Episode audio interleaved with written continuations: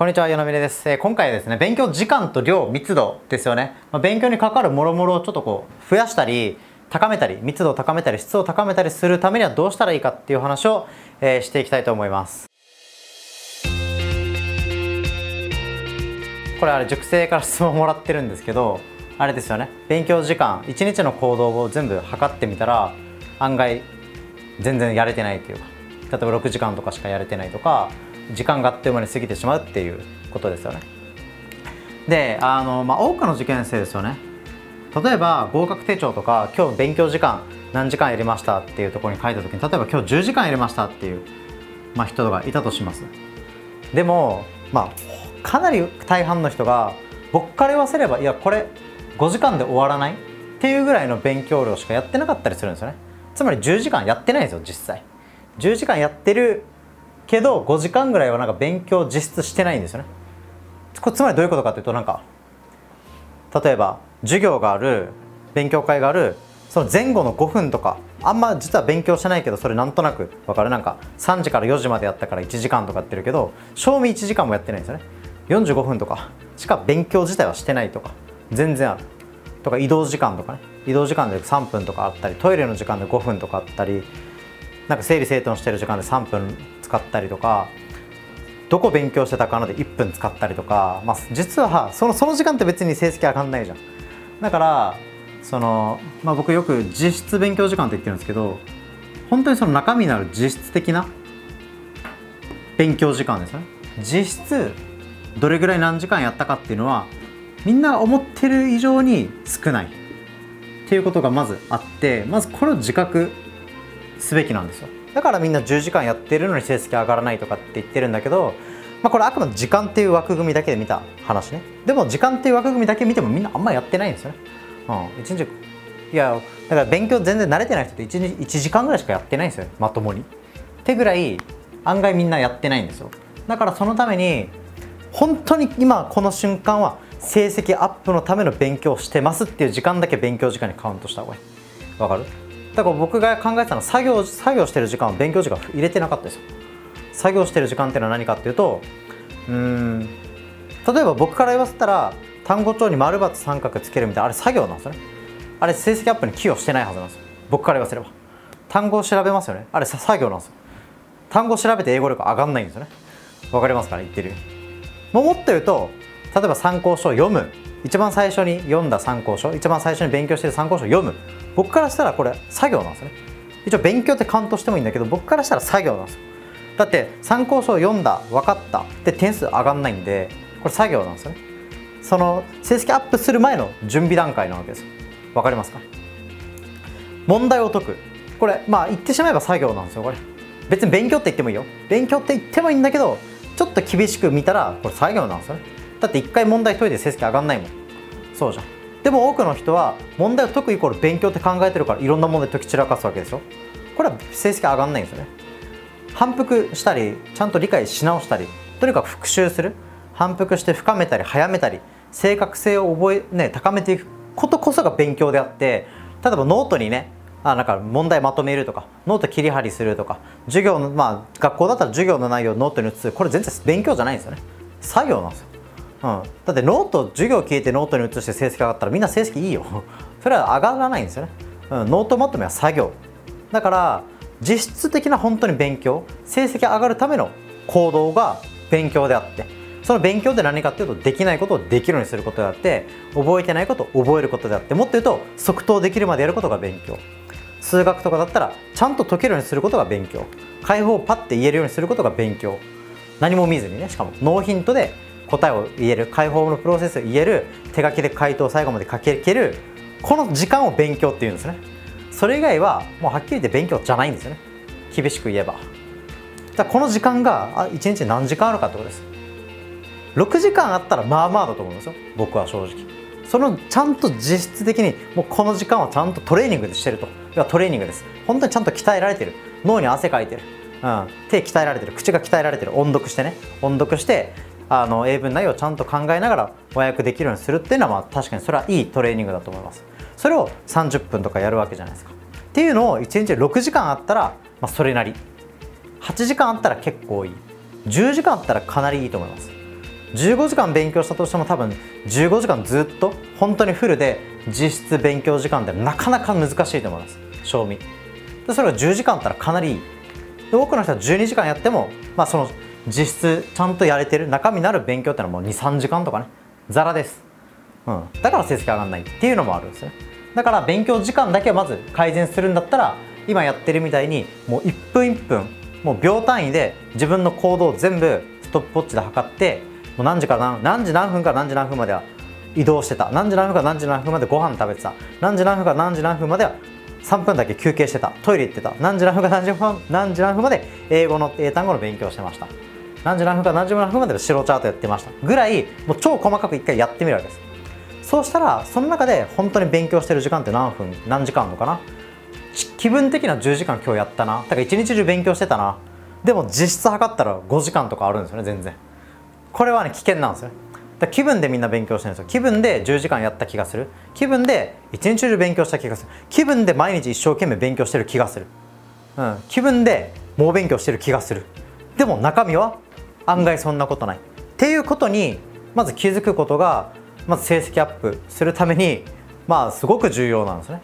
すごく重要。みんな幻想とか機能性とか気分で勉強してるんですよ。これはね危険なんですよ。だからあ私全然勉強してなかったわ。っていうのはすごくいい気づきだと思います、うん、そこでいい意味で絶望してじゃあその実質の勉強時間本当に自分がやってる勉強時間を少しずつ増やすためにはどうすればいいかっていうのをまず考えるっていうのがファーストステップなんですね。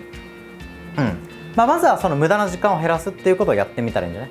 あこの時間なんかぼーっとしてるなとか、うん、この時間なんか絶対なんかぼーっとしてる時間が1日トータルで1時間ぐらいあるんですよね、うん、まずはそのとぼーっとしてる時間とかなんか眠かったなっていう時間とか集中してないなっていう時間を見つけてそれをなくせないかっていうのをまず考える、うん、眠くて例えば1時間とか寝ちゃったんだったらその時間帯はちょっと散歩行ってね。見るとかね。そしたら無駄な、ね、無駄なスリープはなくなるじゃないですか。うん、とかね。集中してない時間があるんだったら音読したらどうかなって。音読だったら集中力はそんなに下がらないってあったりとか場所変えてみたりとかね。塾塾の中でもいろいろ場所変えたり歩き回ったりちょっと公園出かけながら散歩しながら音読したら集中力下がらないなったったら実質勉強時間増えるじゃないですか。1時間とか増えるかもしれない。っていうふうにまずはちゃんと可視化する。自分の行動。行動ですよね。行動をあの可視化していくっていう。ことをやってほしいなと思います。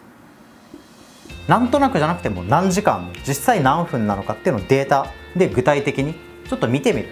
で見たら改善できるんですね。あこの時間帯のここが無駄な行動だったって気づけば観察できれば、まあ、対処しようがあるわけです対処しようがある。わけだけどみんななんか自分が何やってるのかはあんま分かんないですね。振り返ったら何してたかっけなみたいな。だからちゃんと手帳に行動記録は書いた方がいい。しまあ全部毎日細かく書こう書けとは言わないけどでも何日かあのもう本当に分単位でバーってもうまさに大統領のスケジュールみたいなもう1分単位みたいな忙しい忙しすぎても分単位で分刻みで行動してますみたいな。っていうのを一時期受験生はそういう時期をあえてあの経てもいいと思いますねそうすることで時間感覚があの濃くなる。つまりそれであ時間ないわって思うわけじゃん。一日中時間のに時間全然足りないわと思うのってすごくいい意識だと思うんですよ。だからこそ時間を大事にしようと思うし無駄な時間減るしもっと濃い時間をやろうって思うから多分ね普通の受験生より2倍3倍っていう時間感覚濃くなるんですようん濃くなる。ほとんどの受験生は一日中勉強しても薄い勉強しかしてないんですよね。2時間とかしかやってないんですよ。それが4時間とか5時間だったら2倍3倍その濃い時間を過ごせるわけじゃないですか。それが10時間とかなったらもっと濃いわけでしょ。その時間の中濃い時間の中でやれる勉強量は多分当然増えるでしょ。増えると思います、うん、し、まあ、見た目上増えてなくても何ていうのか例えば毎日数学10代やってたっていうのをあのなんとなくボケと10代やってたのともう密度濃い中で10代やるって多分中身めっちゃ変わるんですよね。言ってしまえば多分反復回数多分減ると思いますだから1回1回集中して密度濃い時間でやれるから20回やってやっとマスターできるのが多分10回やってマスターできるかもしれないじゃん。ってなったらめっちゃ勉強時間激減するしね。いい意味で。いい意味で激減するし、まあ、どんどん勉強進むスピード上がるかもしれないしテストの点数がそれだけ上がるかもしれないじゃないですか。っていう意味で、まあ、勉強時間だけ取っても意識してまずは可視化することですごくねあの勉強時間本当の意味の実質的な勉強時間を増やすことができます。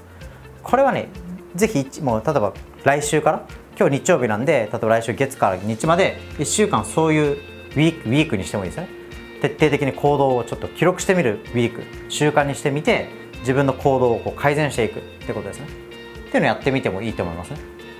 うん。はい。OK まあ量とかまあ密度とかもいろいろ喋ることあるんですけどでもまず時間この実質勉強時間っていうのに着目して無駄な時間を減らそう。うん、集中してない時間を減らすためにはどうしたらいいかって工夫して考える。っていうことであの、まあ、自然に量とか密度もどんどん上がったりとか増えたりとか密度濃くなったりすると思うんで自分の日々の勉強の行動、うんまあ、それはご飯食べるところから夜朝起きるところから寝るまでっていう記録をもう詳細につぶさにバーって記録していく。っていうのをまずまずやってみたらいいんじゃない。もう分単位で。分単位でバーって細かく書く、まあ、手帳に入りきらんかったらノートでもいいからバーって細かく書いてみる、うん、っていうのをまずちょっと実践してみてほしいなという感じなんですが何かありますか？質問とか。大丈夫？うん。時間をね増やすってことですね。まずは実質の勉強時間を増やすってことです、まあ、これがそのまま密度にも多分つながるとは思うんで、うん、これで本当意識してほしいですねだからそういった意味では時間に時間っていうかね自分の勉強の基準を厳しくした方がいいですね。みんな作業を勉強と勘違いしてるんですよ。作業を勉強と勘違いして。る作業を減らす。で勉強時間を本当の意味の勉強時間を増やしていく。これだけでねもうかなりね成績上がりますよ。正直。みんな作業ばっかやってるから成績上がんないんですよね。うん。っていうこと。ノート写したり。ノート写すのは別に作業なんですね。それで成績上がったらそんな楽なことはない。みんな上がってる、うん、みんな偏差値多分60以上ある多分けどないから困ってるわけでそれは本当の意味の実質的な勉強ができてないんですよね。うん、英語とかもただ黙読してるだけだったらちょっと僕はいけてないと思います。ちゃんと声出したりとかちゃんと内容を踏まえてあの多くの人がさ英語伸びないのって何でかというと完璧にマスターしてる英文のストックがないから伸びないんですよね。わかる？だって中1から少なくとも高3まで勉強してたらまあまあの量の少なくとも何百本の、えー、少なくとも多分多かったら多分1000本以上多分英語読んでるはずなんですね。中1から中高3まで累積あったら結構読んでるはずなんです。でもなんでみんなが読めないかっていうとストックされてないんですね。全然なんか右から左に受け流すみたいな感じになってるんですよ。だから完璧に覚えた英文が1個もないわけでしょ。なんか1個圧勝してみてって言ったら多分みんな This is a pen ぐらいしか言えないんですよね、うん、I am a high school student ぐらい。うん。それがパーって100本ぐらい言えたら多分その人は結構英語あるんですよね。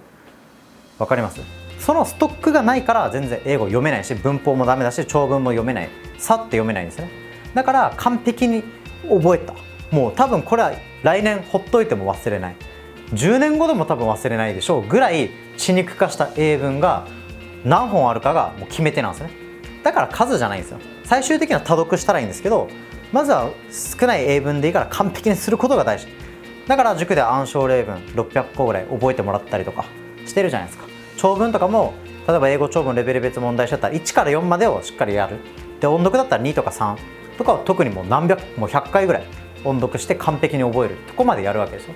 1から4までやったら48本約50本じゃないですか。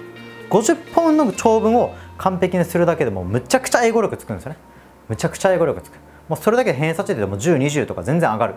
くらい50本の英文を何回も何回も血肉化するまでやるっていうのはむちゃくちゃ価値あるんですよ。たっ50本だよ。たった50本まあ多いかもしれないけど中学中高6年間の6年間を考えてみると50本って多分超イージーなんですね、うん、中1から多分中3まで50本の英文暗記してたら多分ね多分今頃英語力相当あるんですよね。そういう勉強をしろよと思いますけどね。させろよと思いますけどなかなかそういうのしないんですよね。うん。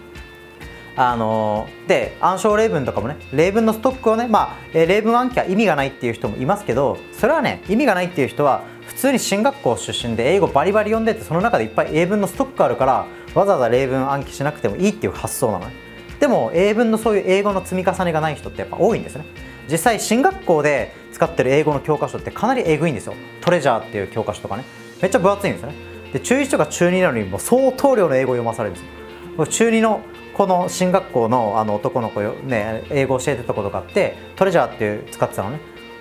中2のレベルだけどこれなんか全然高校生が読んでもおかしくないんじゃないかっていうぐらい結構英文なんですね。語彙レベルもそうだしそして量もそうだし。分厚いんですよねかなり。公立のやつでもこれぐらいじゃん。トレジャーってこれぐらいある多分普通に3倍ぐらいあるのね。だから読んでる量がもうまず全然違う、うん、そういう人たちは確かに例文暗記をわざわざしなくてもそれまで読んでた圧倒的な絶対量があるからいいかもしれないけどストックがない人ってのはとにかくストックを貯めていかんといけないです。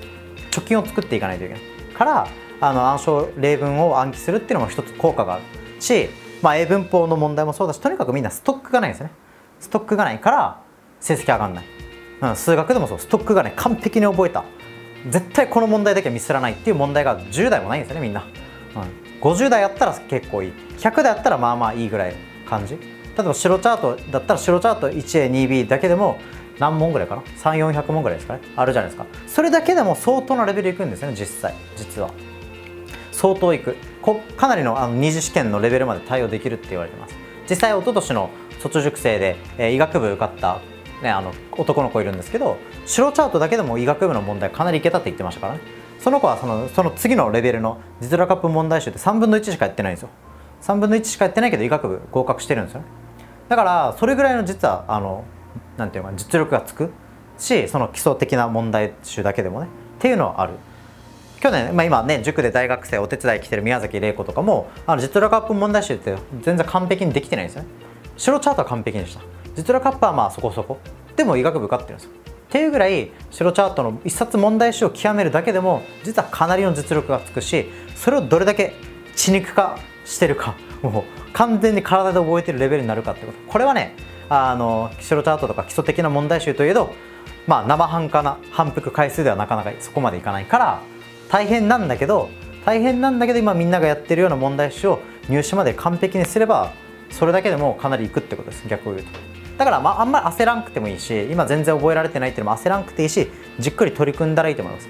一冊やるだけでも受験の本当になんか大半終わると思ってもいいぐらいすごく重要な参考書問題集やってるんですね。っていうことです。だからとにかくそのストックを貯めるっていうことが大事で日々の勉強でもストックをしていかないといけない。ボケーっと勉強してたらストックたまらないんですね。積み重ねていかないんですよ。ざる、に水を入れるがごとく入れてるけど入れるけどさーって通り抜けるっていうのがまあはっきり言って学校の勉強定期テストの勉強。そのその場限り覚えてすぐ忘れる。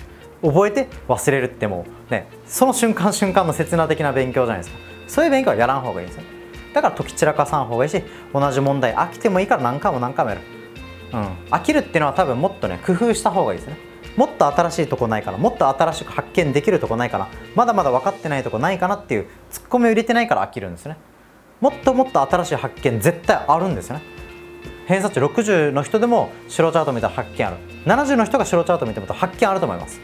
それぐらいあの問題っていうかね問題勉強っていうのは奥が深いし深めようと思えばいくらでも深められる。つなげようと思えばいくらでもつなげられるからその発想で毎回毎回復習をした方がいいし反復をした方がいい。ただ惰性でやってたら積み重ならない。もう惰性ボケっとするのはまあそれはもう作業になっちゃうんです作業になり果てちゃうからいくら何十時間やっても月に300時間とかねやってもあんまり成績上がらないっていう悲劇になっちゃうからどれだけ中身濃い勉強をするかっていうのが本当に大事になってくるということが言えますからちょっとこの実質的な勉強が本当にできてるかっていうことをあの意識してねなんか勉強してほしいなというふうに思います。いいでしょうか？はい。じゃあ今日こんな感じで勉強時間ですね。もうクオリティを高めていくっていう話をさせてもらいました。ということで動画は以上です。ありがとうございます。